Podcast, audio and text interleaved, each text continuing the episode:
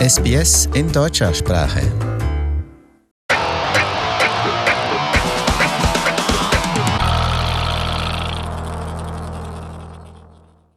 Barbara Barkhausen, herzlich willkommen wieder mal bei uns hier im Studio. Hallo Trudi.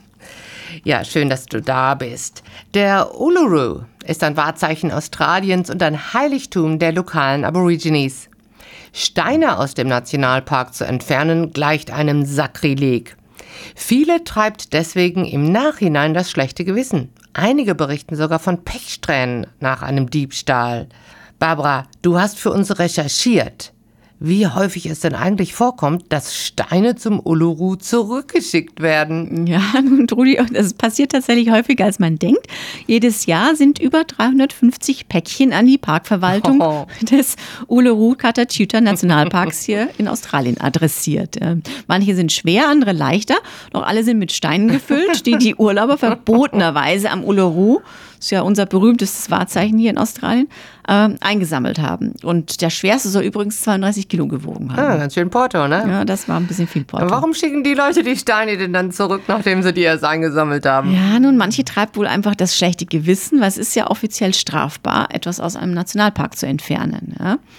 Ähm, zum Beispiel, ich habe den Brief einer äh, französischen Urlauberin äh, mir durchgelesen, den äh, Australian Geographic äh, veröffentlicht hat. Und die schrieb, ich wollte für den Rest meiner Reisen, ja für den Rest meines Lebens etwas von ihrer Magie mitnehmen. Ich weiß, es ist falsch war, dies zu tun, deshalb sende ich Ihnen zurück. Verzeihen Sie, dass ich so dumm war, hat sie geschrieben. Ja? Und hat dann in dem Päckchen dann 220 Gramm schweren Stein wieder zurückgeschickt. Äh, ist ja irgendwie heartwarming, ne? Finde ich ja nett. Ja, ja. Denn sie hat zumindest drüber nachgedacht, ne? Mhm. Aber manche denken doch sicher auch, dass sie verflucht sind, wenn man da schon über Magie spricht und da was gestohlen hat von dem heiligen Berg. Das stimmt. Äh, andere Touristen behaupten tatsächlich, also gibt es etliche, die sagen, sie haben nach dem Diebstahl, seien sie vom Unglück verfolgt worden. Ähm, zum Beispiel der Steve Hill aus Canberra, der hat seinen Stein sogar persönlich zurückgebracht. Ähm, der hatte der Zeitschrift gesagt, äh, dem Australian Geographic, der Moment, in dem ich ihn zurückgelegt habe, fühlte sich an, als ob mir ein Gewicht von den Schultern genommen worden wäre. Und äh, der gute Mann, der ist extra 3000 Kilometer lang Umweg gefahren, um den Stein, äh, den er ursprünglich da entwendet hat vom Uluru, persönlich wieder zurückzubringen. Ja? Und ähm, er versichert, dass er wirklich, nachdem er den Stein mitgenommen hatte, hatte er eine wahre Pechsträhne. Ja? Autounfälle, teure Reparaturen und so weiter. Naja, das ist ja ganz schön extrem. ja, dabei hat der Hill übrigens den Stein nie in sein Haus mit reingenommen, sondern nur in der Garage gelagert. Das ist vielleicht auch der Grund, warum alles mit dem Auto passiert ist. Ich weiß es nicht. Oh, das ja. kann sein, ja. Aber ja. er ist nicht der Einzige, der da abergläubisch ist. Freunde von ihm, die wollten ihn aus Angst, äh, Opfer des Fluches zu werden, nicht einmal anfassen. Wow. Ähm, das äh, schrieb, also der gute Mann ist schon häufiger interviewt worden. Ähm, so hieß es in der Canberra Times äh, im vergangenen Jahr. Und ja, äh, letztendlich hat er sich dann dazu entschieden, den Stein zurückzugeben, weil nämlich plötzlich sämtliche Fotos von seiner Reise zum Uluru plötzlich von seinem Telefon verschwunden waren. Und Ubi, das war dann für Gubi, ihn Ubi, Gubi. Ja, der Auslöser zu sagen, jetzt äh, reicht's hier, es wird mir unheimlich, ich bringe den zurück. Und wie lange behalten die Leute diese Steine denn, bevor sie das merken, wie gefährlich das ist? Nun, Hill hat den Stein insgesamt ein Jahr lang behalten, bevor er ihn wieder zurückgebracht hat. Doch andere Urlauber, die senden Steine bis zu 40 Jahren später noch oh. zurück. 40 Jahre Pechträne. Mhm. Und dann merken sie, das war der Grund. Das war der Grund. Ich, ich will es jetzt nicht lächerlich machen im Sinne von, man sollte es wirklich nicht wegnehmen, das weiß ich wohl. Aber Nein, aber ich meine, jetzt muss man trotzdem realistisch mal sagen, die lokalen Ureinwohner, die da leben, die sprechen selbst übrigens nicht von dem Fluch. Ja? Ah. Also es ist nicht so, dass das von denen kommt und die verfluchen auch nicht die Leute, die da einen nee. Stein wegnehmen. Ja? Mhm. Das muss man auch mal so ganz deutlich sagen. Ähm, sie sehen das schon als eine Respektlosigkeit ähm, aber jetzt nicht als, als, als, irgendwie, ja. Nichts Magisches. Nein, verbunden. die sehen darin nichts mm, Magisches. Mm, mm. Sagen sie jedenfalls nicht. Aber das kann natürlich auch sein. Ja. Wie ist das denn mit dem Klettern auf den Uluru? Das soll man ja auch nicht, nicht wahr? Das stimmt. Ich würde es tatsächlich, mit dem kann man es vielleicht vergleichen. Ja?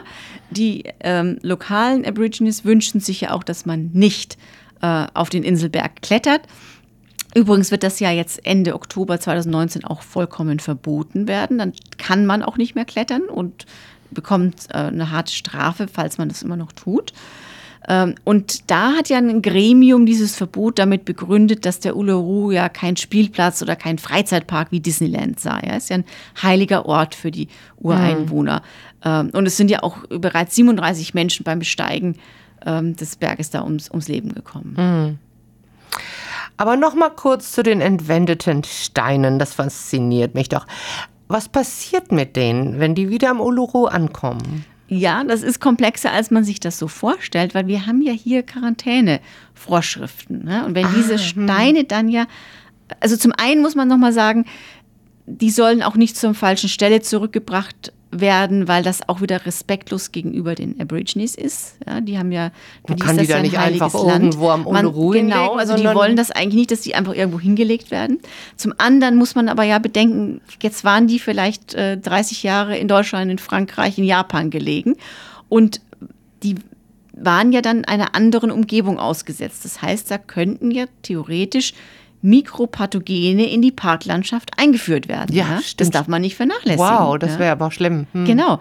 Das heißt, es ist ja ein sehr sensibles Ökosystem da im Outback und das könnte natürlich ernsthafte Schäden hm. nehmen, wenn da jetzt irgendein Insekt noch dran klebt oder eben irgendwelche Mikropathogene. Und deswegen müssen solche Steine jetzt auch nochmal vom australischen Quarantänedienst behandelt werden, bevor die überhaupt zurückkommen zu Uluru. Ja.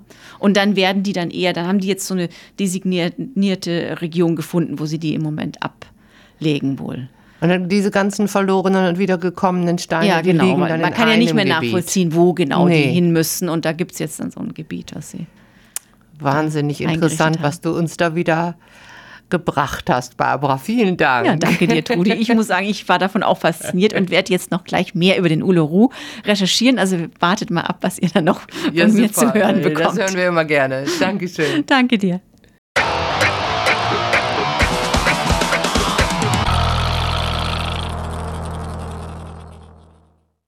Kommentieren Sie unsere Inhalte, liken Sie uns auf facebook.com slash sbsgerman